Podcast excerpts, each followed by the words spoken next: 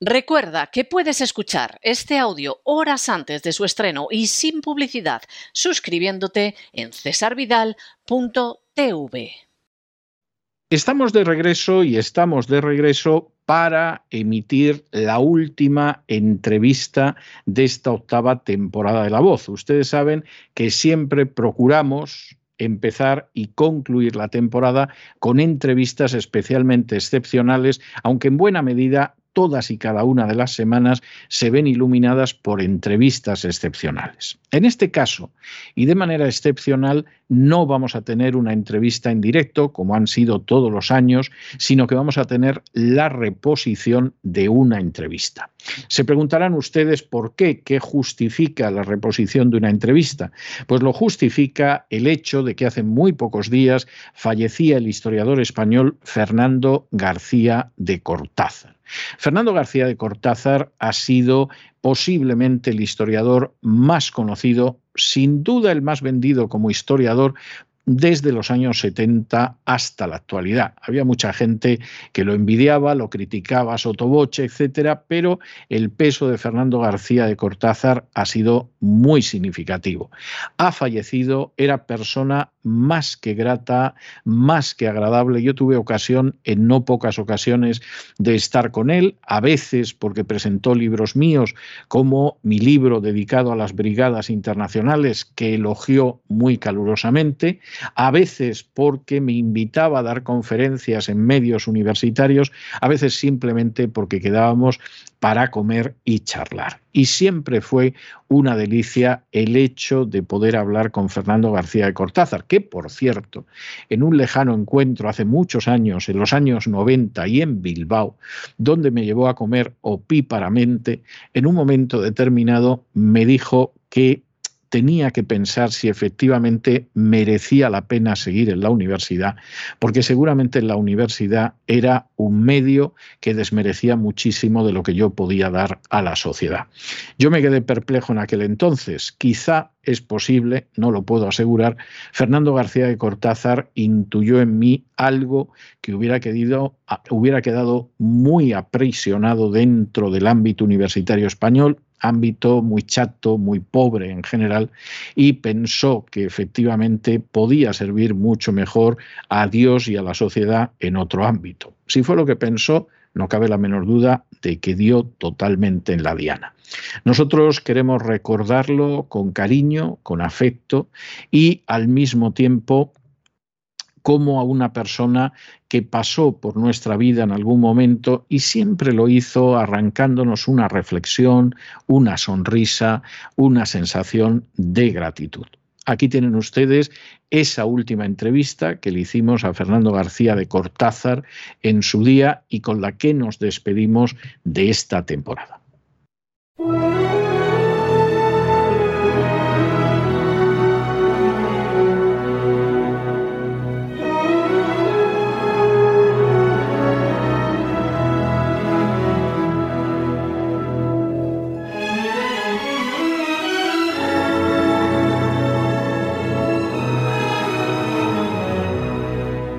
Candilejas, Teatro y Espectáculo con César Vidal.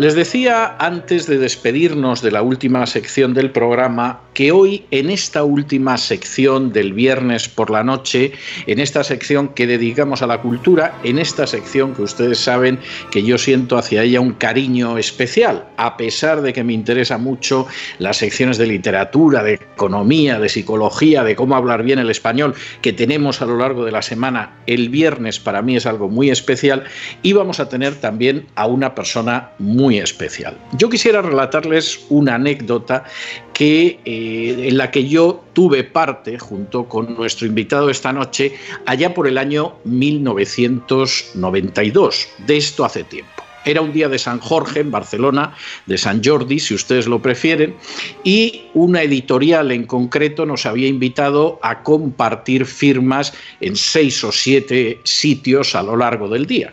Y cuando estábamos en las firmas, pues había firmas en que nuestro invitado esta noche firmaba tres, cuatro, cinco libros más que yo, y había otras firmas en las que yo firmaba dos o tres libros más que él. Y era curioso ver cómo iba a evolucionar cada una de esas firmas que duraba una hora. En un momento determinado, ya hacia el final del mediodía, fuimos a parar a uno de los establecimientos del corte inglés situado a las afueras de la ciudad de Barcelona.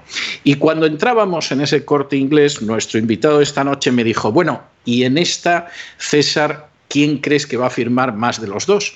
Y yo en ese momento divisé a un personaje que estaba sentado en otra mesa y le dije, mira, de verdad que ni tú ni yo quien va a firmar más, y lo vas a ver, es el que está sentado ahí. El que estaba sentado ahí era Francisco Ibáñez, estaba firmando mortadelos a los niños y a los abuelos y a los papás y a los tíos de los niños, y evidentemente nos derrotó a los dos de conjunto. Pero estas cosas suceden y son de esas anécdotas divertidas que recuerdas, aunque no tengo que decirles que mi acompañante de ese día, por cierto, muy grato, porque lo pasamos juntos eh, charlando, y el autor de un libro en el que nos vamos a detener esta noche era posiblemente el historiador español más popular de las últimas décadas, sin duda uno de los grandes historiadores españoles de las últimas décadas y con seguridad un autor del que tendrán ustedes uno o dos más libros en casa porque ha sido al mismo tiempo un autor de enorme éxito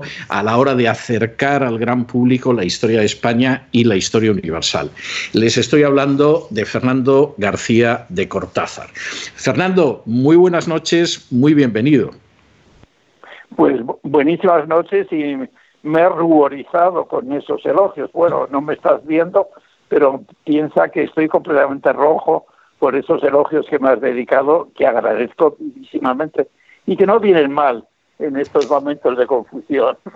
No, y que se corresponden con la realidad. Hay una cuestión, hay una pregunta que yo he querido hacer a Fernando García de Cortázar en varias ocasiones y a pesar de que hemos compartido presentaciones y entrevistas y firmas y todo, eh, siempre, siempre me he quedado con, las ganas de poder hacer, de eso que se te pasa la ocasión. Eh, Fernando García de Cortázar tiene, tú me corriges si me equivoco, cuatro licenciaturas tiene tres doctorados. Eh, esas licenciaturas eh, son Derecho, Historia, Filosofía y Teología, si yo no me equivoco.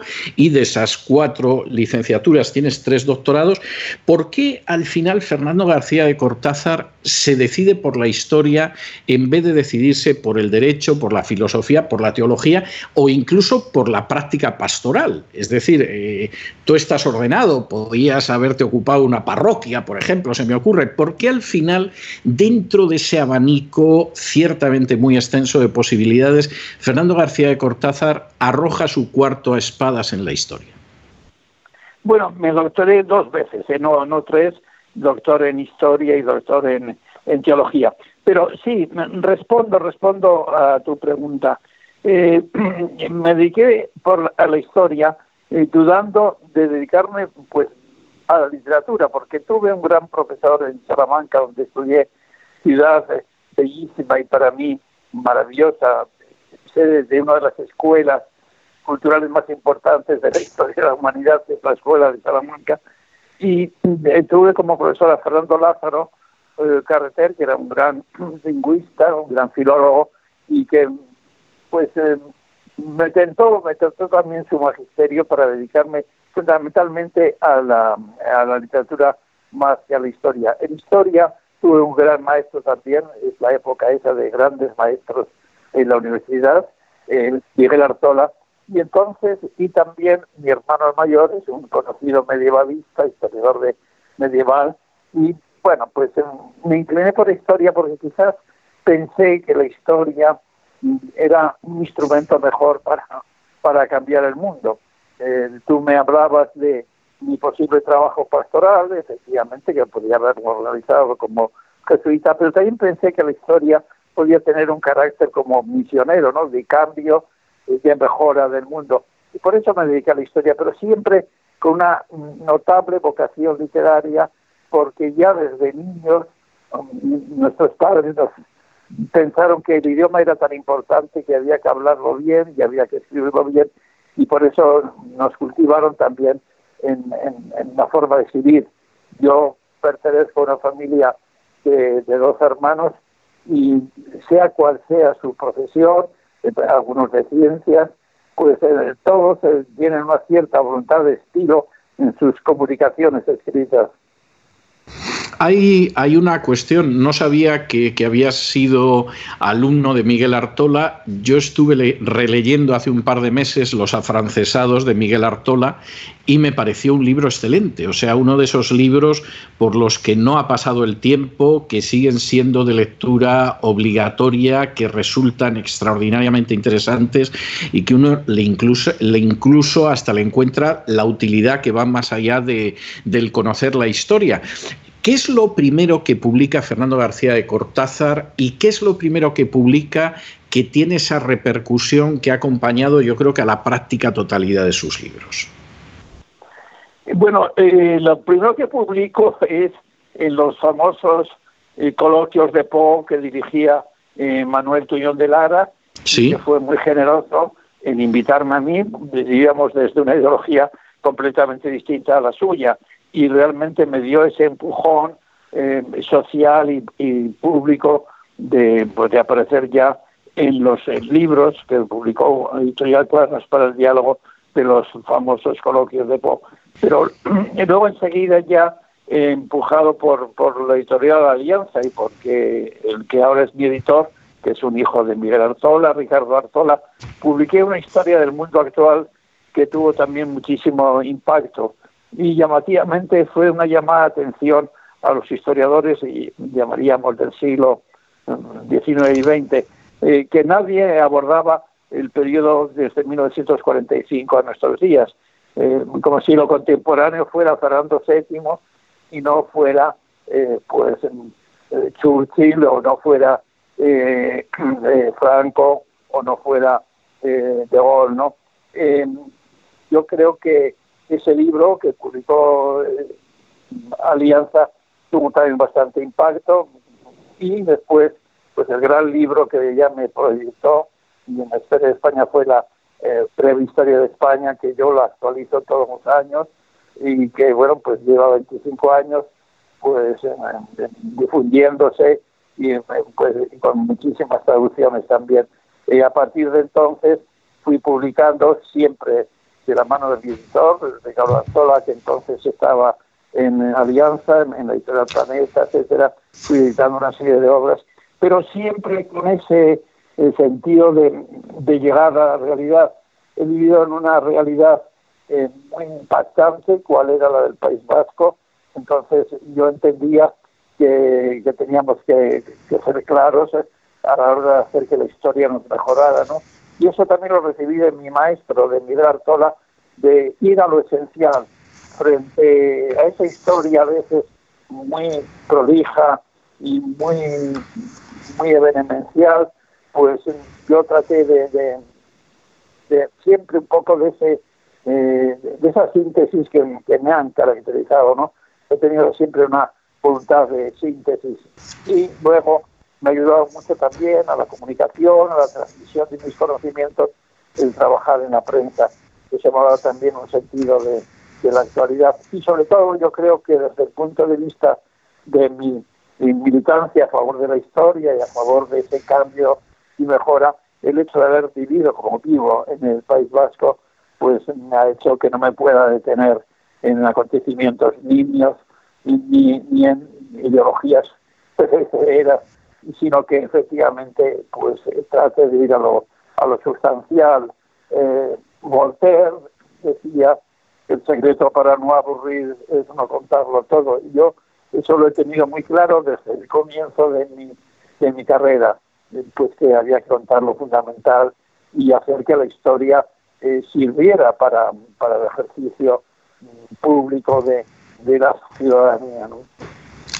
No, no, me parece obvio. Eh, tenemos que detenernos, bien que me gustaría a mí que pudiéramos detenernos en todos tus libros, porque aparte de que hayan alcanzado condición de bestseller, pues desde la historia de España a, por ejemplo, esa historia de, este mundo más cercano, más contemporáneo todavía, eh, realmente merecería la pena dedicarnos a ellos y dedicarle una sección a, a cada uno de ellos, ¿no? Y además yo tengo que reconocer que en algunas ocasiones opiniones que yo tenía que no coincidían totalmente con las tuyas, eh, al fin y a la postre eh, todavía he ido más allá de lo que pudiera ser tu opinión en ese momento. Yo recuerdo una de las primeras ediciones de Tu Historia de España que publicó Alianza, cuando compartíamos además editor con Ricardo Artola, que eh, leyendo la parte final que hacía una referencia al, gobierno socialista, yo recuerdo que te dije, Fernando, me parece que ha sido un poco severo, ¿no? Y tú me dijiste, ¿tú crees? Digo, sí, yo creo que ha sido un poco severo. Bueno, pues yo ahora mismo creo que no, que no era así, que tu juicio era muy equilibrado y muy moderado y muy templado. Es decir, no, no, en absoluto había un exceso de severidad por tu parte, ni mucho menos, ¿no? Y recuerdo comentarios tuyos sobre Suárez que, efectivamente yo he terminado asumiendo. Recuerdo una conversación contigo en la que tú me dijiste verdaderamente qué situación económica tuvo Suárez y lo que le costó esa situación económica a Suárez, ¿no? Y eso que es esencial y que es enormemente importante y que tú lo apuntabas con todo el acierto del mundo, pues no cabe la menor duda de que mucha gente cuando enjuicia y opina sobre la obra de Suárez pasa por alto la, la terrible situación económica que tuvo en aquel momento. O sea, merece la pena leer tus libros y merece la pena leer los libros aunque aparecieran en la década de los 90 o antes, porque siguen siendo libros magníficos. Hoy yo... Era una época dorada, ¿no? Era una época dorada en cuanto iríamos a, las, a la difusión y a las ventas, ¿no? Yo, un libro mío, Los mitos de la historia de España, que también ha tenido bastante repercusión eh, política, bueno, pues eh, creo que es un libro como del 2003, 2004, y yo recuerdo muy bien, casi con angustia, es Morir de éxito, que el, el 5 de enero, la víspera de, los Reyes, se agotó en uno de los cortes ingleses de Madrid, después de haber vendido ese mismo día pues como 300 ejemplares. Es algo ya que no se puede pensar. Eh, ciertamente, eh, cuando hablamos de la quiebra eh, de la cultura, en, en, principalmente tenemos que empezar porque yo pienso que, también este mundo nuestro se ha quebrado y, quizás eh, ha dejado de existir este mundo al que tú perteneces, César, de la, de la gran cultura, de la cultura interdisciplinar, pues realmente yo creo que en estos pocos años pues ha caído, ¿no? Y las ventas de libros, pues no sé en qué en qué proporción ha sido, pero yo creo, pues no sé, la mitad o la tercera parte de lo que entonces nosotros difundíamos, ¿no? Bueno, yo te puedo decir que las informaciones que yo tengo de las editoriales grandes con las que yo publicaba, yo recuerdo que a partir del 2008 cada año caían un 40%. Es decir, yo hablaba con los editores y te decían, ha sido un 40 menos o sea, un 40% menos que el año anterior y al siguiente te decían un 40% menos y entonces tú decías, o sea, al final estáis vendiendo el 15, el 20% de lo que hemos vivido, ¿no? Hay un libro... Pues probablemente, sí. Probablemente sí. Hay un libro que yo tengo ahora en las manos que, ha sido el pretexto para poderte eh, invitar esta noche, que es un libro mm, que tuvo tres ediciones en el año 18. Yo tengo una tercera edición que conseguí por mi cuenta en mis manos y supongo que andará por alguna más, que a mí me parece un libro bellísimo. O sea, yo tengo que decir, si yo tuviera que escoger un calificativo de los muchos calificativos positivos que se me ocurren para, para este libro tuyo, sería el que es un libro extraordinariamente bello. Es un libro, por supuesto, como todos los tuyos, cuidado, muy bien escrito, muy bien documentado, proporcionando en este caso una infinidad de claves, porque es un libro de más de 900 páginas, pero es un libro de una extraordinaria belleza que es el viaje al corazón de España.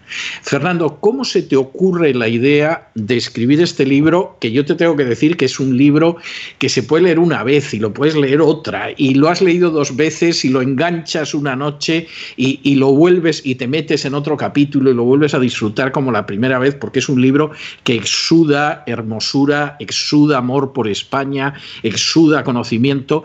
¿Cómo, ¿Cómo surge esta idea del viaje al corazón de España? Pues no es una idea mía y por eso agradezco siempre a mi editor, que es un grandísimo editor, esté donde esté, Ricardo Artola, ¿no?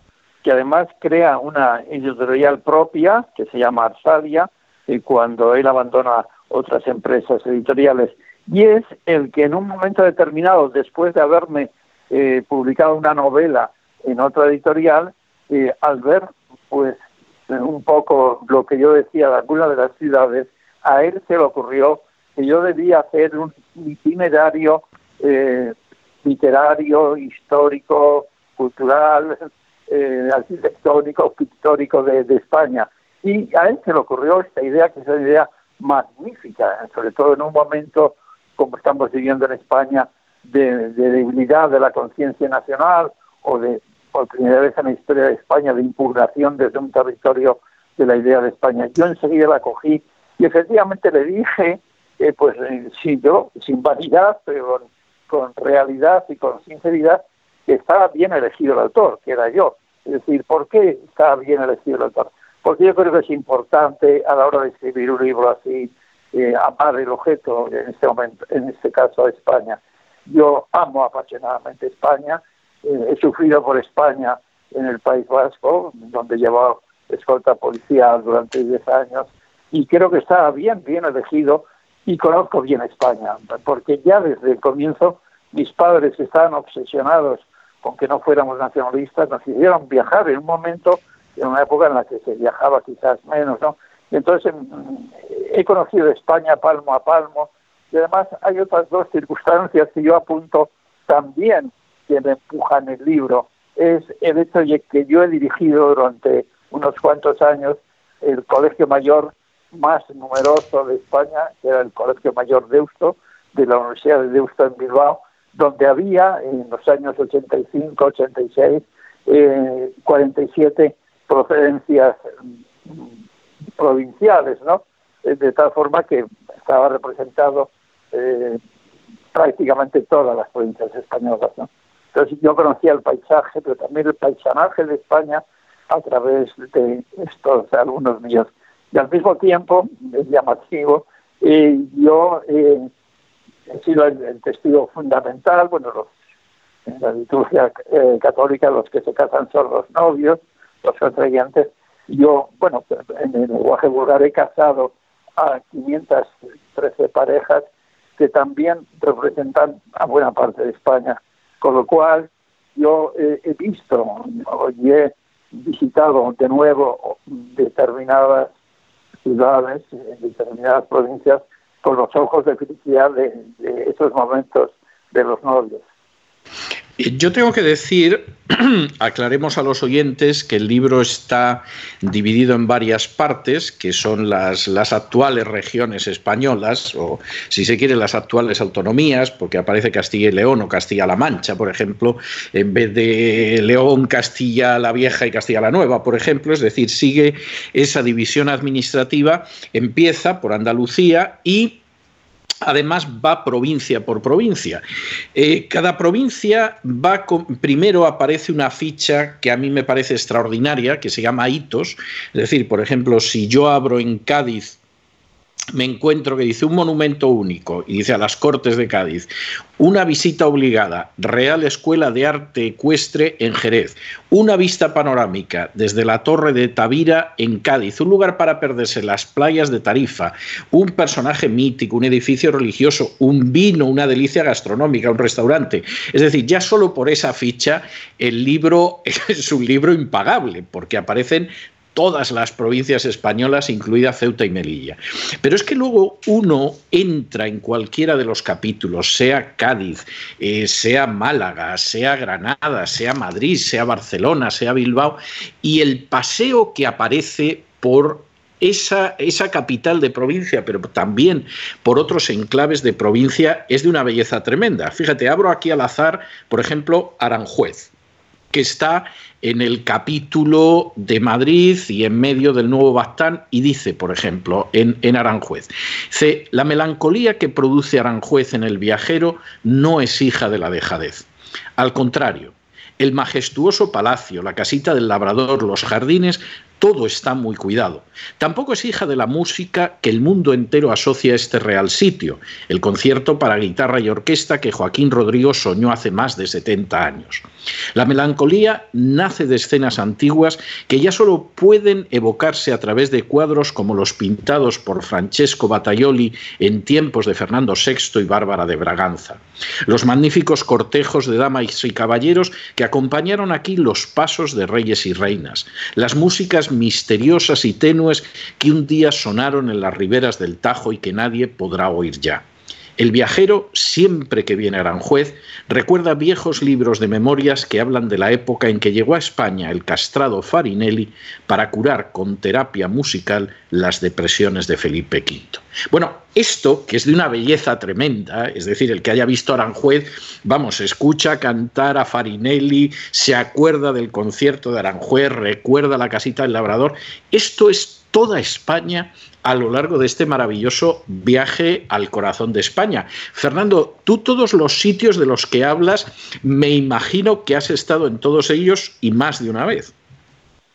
Efectivamente, bueno, tengo que reconocer que has leído tan maravillosamente bien ese texto que no creía que era mío, ¿no? efectivamente me ha parecido muy muy bello, pero probablemente ha sido tu entonación y tu voz la que lo ha embellecido.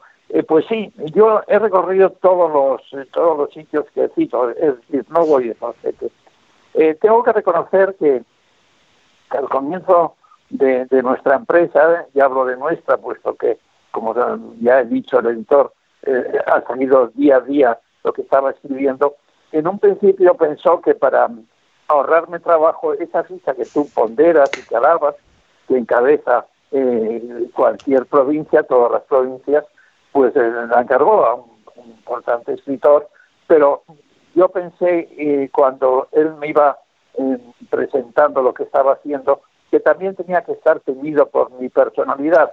Y pongo un ejemplo, yo soy muy aficionado a la gastronomía sencilla, no soy nada de los grandes restaurantes.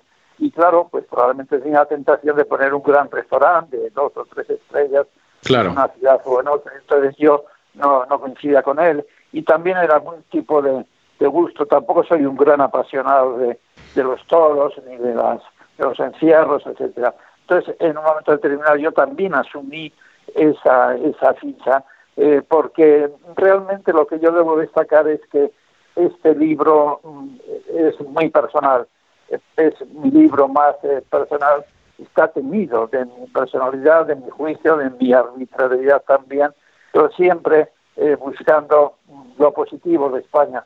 Y en ningún momento se me ocurre hablar, pues bueno, pues del urbanismo atroz de, pues, de los años 60, 70, por su feísmo, ¿no? Eh, es una España en positivo y una España que yo eh, amo profundamente y que me enseñaron a amar desde, desde el comienzo de, de mi vida. yo recuerdo en este libro que, hablando de Sevilla, que mi padre, que nació en Chile, hijo de un indiano, llamaríamos ahora a Pasco, pues vivió en Chile, pero en un momento determinado mi padre y sus hermanos pues vinieron a su casa, fueron a su casa diciendo qué malos eran los españoles que habían matado muchos chilenos en la conquista, esta imagen negra de la conquista de América y de la colonización americana. Y entonces mi abuelo, que no era ningún Einstein, seguro que era un hombre de caserío, dijo, yo no puedo hacer que mis hijos eduquen en el odio a España, ¿no? Y en el primer barco los mandó a España y los situó en Sevilla, eligió Sevilla para que sus hijos e hijas estudiaran en, Sevilla. Y entonces, claro, de tal palo, tal astilla, nosotros hemos vivido eh, toda, todos nuestros años de infancia y de adolescencia en ese ámbito de cuidado y de amor a España que se reflejaba no solo en los viajes, sino también en el amor a la gran literatura, eh, con la que convivimos desde pequeños. Y en este libro realmente me permito hacer reflexiones sobre el paisaje, sobre el paisaje personales. Hay un momento en que, es un reto personal grande, pues digo que el paisaje de costa es el que más me gusta en mi España, o qué paisaje de interior, como digo, está teñido de esa personalidad mía y ese sentimiento mío de España que hace que pondere más un, un lugar que otro, ¿no? Bueno, yo además creo que es un libro eh, desde mi punto de vista, ¿no? Eh, después de, de, seguir, leer y admirar tu obra a lo largo de décadas, yo creo que es tu libro más personal con diferencia, pero eso no menoscaba en absoluto el mérito del libro, por el contrario, yo creo que es un valor añadido porque es, es ver España a través de los ojos de Fernando García de Cortázar, que han visto España y que efectivamente, como tú dices, pues hombre, no se recrean en contar los horrores urbanísticos que han destrozado una playa, una ciudad o algo por el estilo, sino que van recogiendo eh, retazos y pedazos de ese paisaje de España que es extraordinariamente variado y extraordinariamente bello. Además, en cualquier sitio. Es decir, por ejemplo, he vuelto a abrir al azar eh, tu libro por Mondoñedo, que, como tú aquí muy bien dices, pues es una ciudad diminuta, callada y tranquila que no supera los 3.000 vecinos. Estamos hablando casi, casi de un pueblo grande.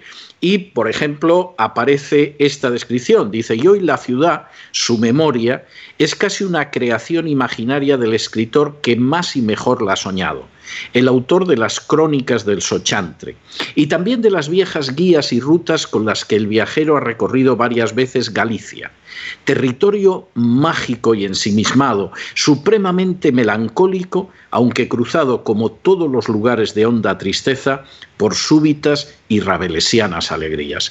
Yo no creo que se pueda describir mejor Galicia que en esta escasa media docena de líneas de tu descripción de Mondoñedo en la provincia de Lugo. Es decir, esa Galicia que es mágica, que es ensimismada, que es melancólica, pero que como todos los lugares de honda tristeza, es verdad que luego tiene esas alegrías que estallan en un momento determinado y que recuerdan efectivamente a las extraordinarias novelas de Rabelais. ¿no? Y Pongo este ejemplo, pero digo, he abierto el libro eh, realmente de manera aleatoria. Estoy convencido que si abriera en cualquier otra parte del libro, me encontraría con otro fragmento que recoge la quinta esencia de esa belleza española y además lo hace con la elegancia que tú tienes en la escritura.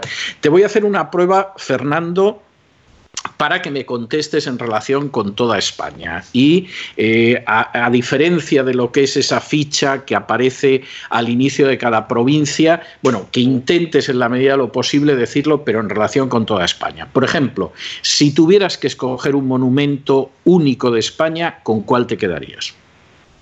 Pues quizás, eh, y sí, quizás me quedaría con el pórtico de la gloria de la Catedral de Santiago, ¿no? del maestro eh, Mateo. Yo creo que es eh, tan impresionante, es un gran icono de España, ciertamente, y de esa recuperación eh, cultural y espiritual del siglo XII.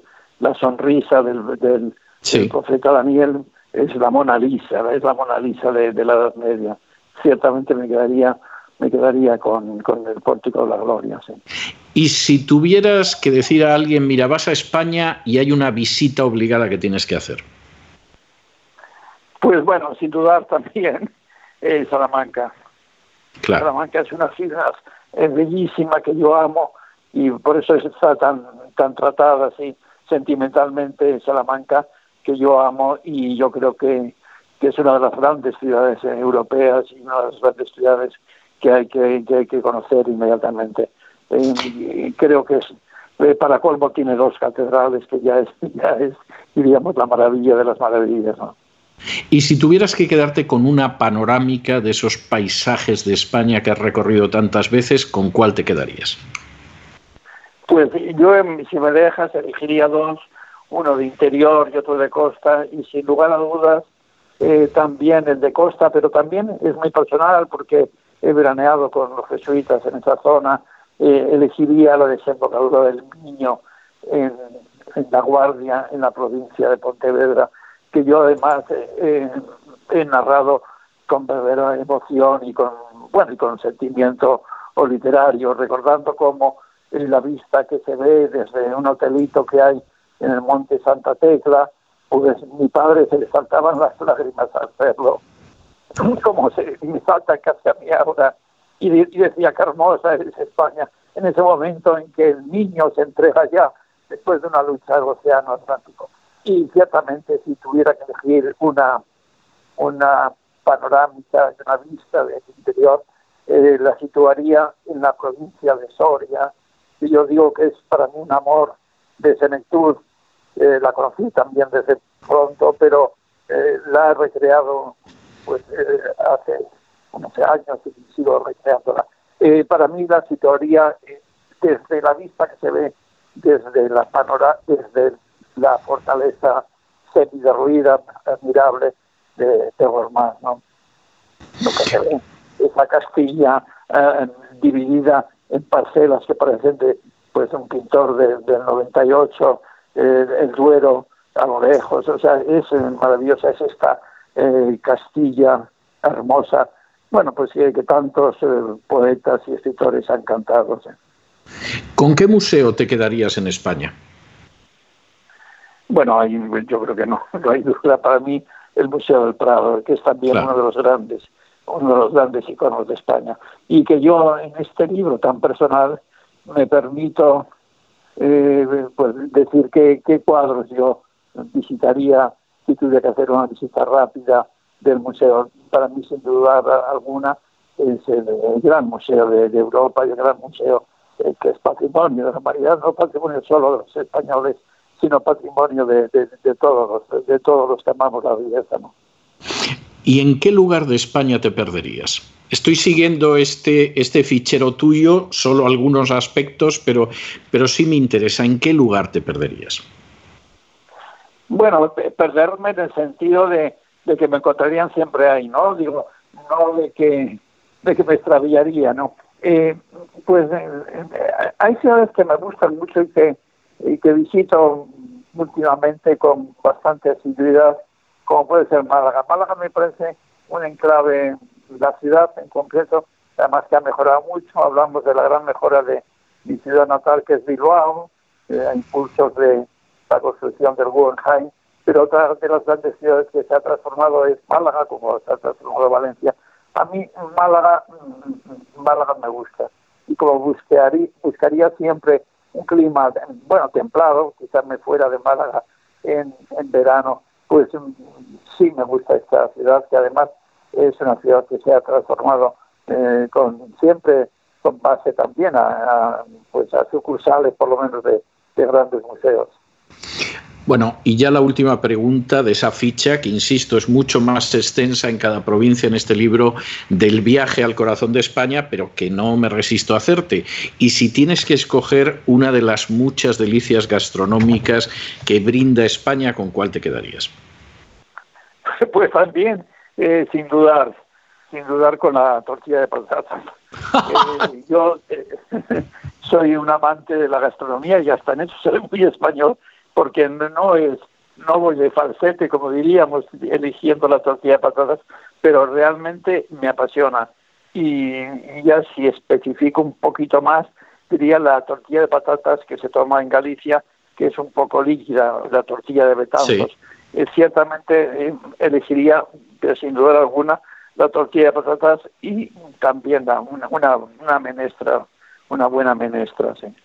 Bueno, yo coincido contigo hasta tal punto que yo que tengo, tengo todas las semanas visitas de españoles, no me digas por qué, pero hay mucha gente que llega hasta esta ciudad y entonces decide ir a visitar a César Vidal y a veces me traen hasta comida, que es una cosa que siempre me ha dado ternura, esa tendencia de los españoles a visitar a alguien y no sé si porque temen que estemos pasando hambre o suframos necesidad, pues te traen un queso, te traen un lomo, en fin, cosas que yo agradezco mucho por otro lado. Bien, una, una de las cosas que a mí me satisface mucho es cuando esas visitas, eh, que en un porcentaje muy elevado son femeninas, de pronto muchas de ellas dicen, ¿le gustaría a usted, don César, que le hiciera una tortilla de patata? Fernando, yo tengo que reconocer que soy incapaz de resistir a esa tentación y que a, la caritativa... señora, le digo que sí. de modo que te puedo entender. Así, sí, yo, eh, y soy de una zona, como sabes tú muy bien, del País Vasco, donde ciertamente yo creo que es la zona donde se come mejor de España, eh, donde eh, buena parte de las mujeres y de los hombres también tienen una gran cultura, cultura culinaria, y, no, valoro mucho pues esas exquisiteces de lo que llamaríamos nueva cocina, sino al contrario, me gusta siempre la, la cocina muy tradicional y, la tortilla de patatas me encanta. Claro, entiendo yo que cuando te invitan a cenar, pues en España no te ofrecen una tortilla de patatas porque les parece como eh, eh, poco homenaje al invitado, pero yo suelo adelantar que lo que me gustan son esas eh, ese tipo de productos, ¿no? Sí, sí, y a mí además me gusta también esa tortilla de patata que tú describes, que es casi hasta un poco líquida. O sea, coincido totalmente contigo. No, no sabía yo que teníamos esa identificación culinaria, pero, pero reconozco que es así.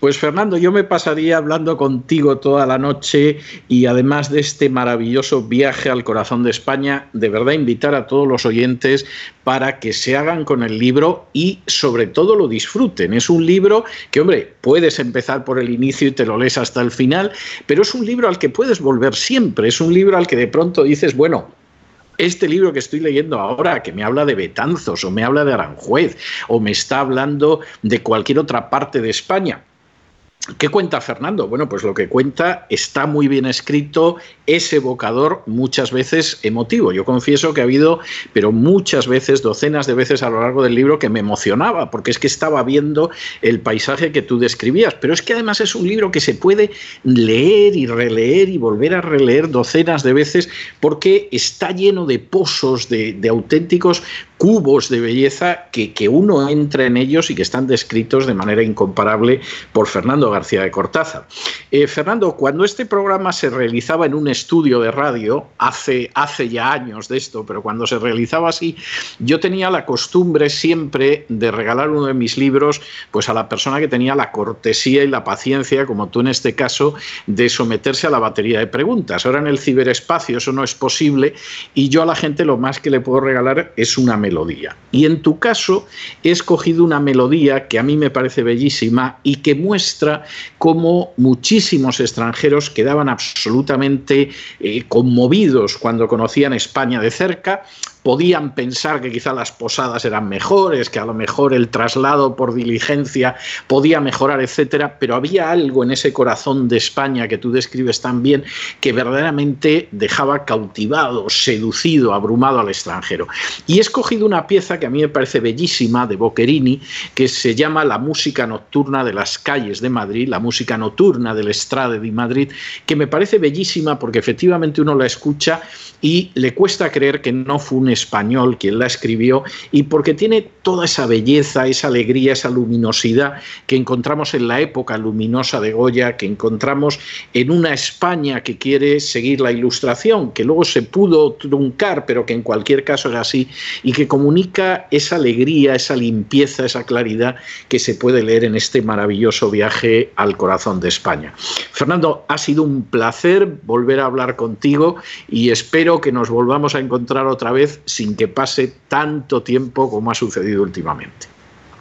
Me dejas que me despida también. Por favor, por favor. De la música que vas a poner, que ciertamente está muy bien elegida, y te contaré una anécdota. Aparte de decir que este libro acaba de conocer una edición de bolsillo bellísima también y, más manejable, tengo que decirte que la música que vas a, poner de despedida, también muy bien elegida, pues eh, al, al leer un alto miembro de la Comunidad de Madrid, lo que pongo de la retirada de Madrid, de esa música que yo digo en el libro, me atrevo a decir que debía haber sido el himno de la Comunidad de Madrid cuando en esa pelea por la búsqueda de, señas de identidad eh, autonómicas o regionales la gente se inventa los himnos que ese debía haber sido, eh, como tú has descrito muy bien, el himno de, la, de, Madrid, ¿no? entonces me dijo, ¿por qué no nos lo dijiste? Digo, no, tampoco me lo preguntaste, ¿no? Hace, hace 30 años, ¿no?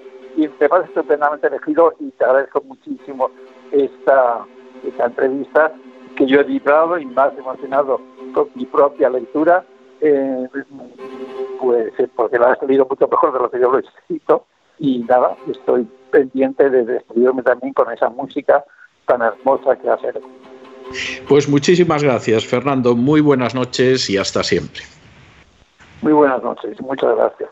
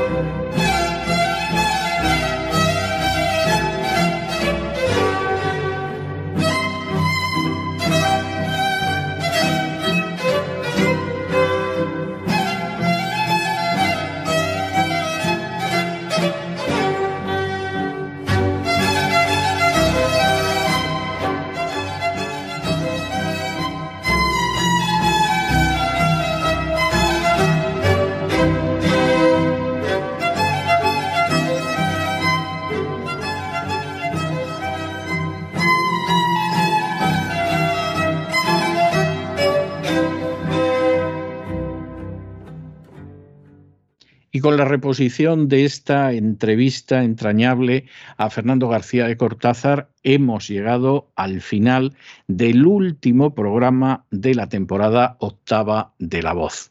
Esperamos que lo hayan pasado bien, esperamos que se hayan entretenido, esperamos que hayan aprendido una o dos cosillas útiles, pero también esperamos que ahora que los emplazamos para regresar a mediados del mes de septiembre, efectivamente nos volvamos a encontrar descansen ustedes durante este verano, disfruten de las auténticas cosas buenas de la vida y sobre todo se queden con esa despedida sureña que no es una fórmula, sino que es un deseo muy hondo del corazón de aquellos que formamos el equipo de la voz.